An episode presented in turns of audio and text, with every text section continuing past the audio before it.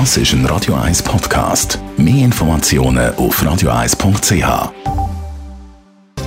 Netto, das Radio 1 Wirtschaftsmagazin für Konsumentinnen und Konsumenten, wird Ihnen präsentiert von Tracker.ch, der weltweit führende Anbieter für mobile Ortungslösungen.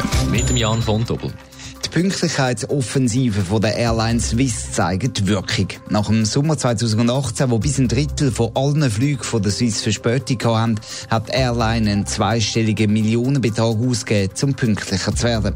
Laut dem 20 Minuten mit Erfolg im August hat sich die Pünktlichkeit von der Swiss um fast 10 Prozentpunkte gesteigert. Die Wirtschaftsexperten vom Bund senken die Wachstumsprognose für das laufende Jahr stark. Und zwar um ein Drittel innerhalb nur drei Monaten. Sie erwarten neu noch ein Wachstum vom Bruttoinlandprodukt für 2019 von 0,8 Prozent. Die Abkühlung von der Weltwirtschaft und die Unsicherheiten, zum Beispiel wegen der Handelsstreitigkeiten, haben zu der Reduktion der Erwartungen geführt. Das nächste Jahr soll die Schweizer Wirtschaft dann aber wieder mit 1,7 Prozent wachsen. Der Zürcher Baukonzern Implenia hat in Deutschland einen Grossauftrag an Land gezogen. Zu Berlin kann Implenia den Ersatzneubau der Hochspannungsleitungen durchs Stadtgebiet planen. Dafür werden Tunnelröhren gebaut für rund 130 Millionen Euro. Die sollen so groß sein, dass man drin laufen kann, also auch Probleme rasch kann beheben kann.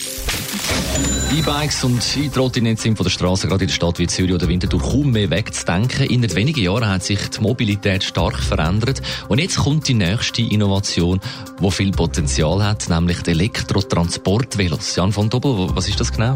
Ja, das sind so dreiräderige Velos mit Elektro-Tramp-Unterstützung, die eben hinten anstatt einem normalen Gepäckträger ganz große Kisten drauf haben. So kann man größere Sachen mit dem Velo transportieren. Zum Beispiel einen dreitürigen Kleider Kleiderschrank aus dem Möbelhaus soll möglich sein. Also natürlich nur, wenn er noch nicht zusammengesetzt ist. Oder auch der grosse Kauf für eine Familie mit Getränkeharas, vielleicht noch ein Weinkarton und ein paar Bierdosen und so weiter. Auch das soll gehen.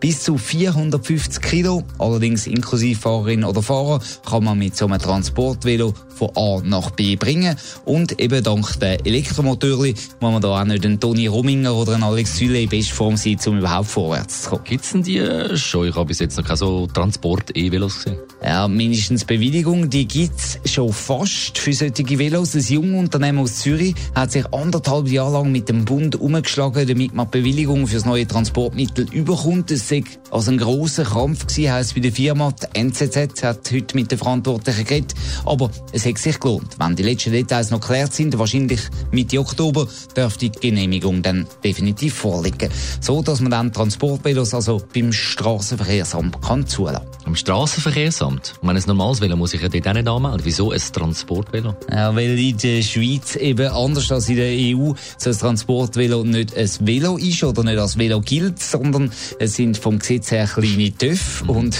das ist natürlich ein größerer Nachteil. Wer so ein Transportvelo Cargo Trike will fahren, muss einen entsprechenden Führerschein haben und auch eine Motorfahrzeughaftpflichtversicherung abschließen. Dann darf man aber auf die Straße oder auf dem Veloweg mit seinem Transportvelo umkaufen. Netto, das Radio 1 Wirtschaftsmagazin für Konsumentinnen und Konsumenten, ist Ihnen präsentiert worden von Tracker.ch. Weltweit funktionierende Ortungslösungen.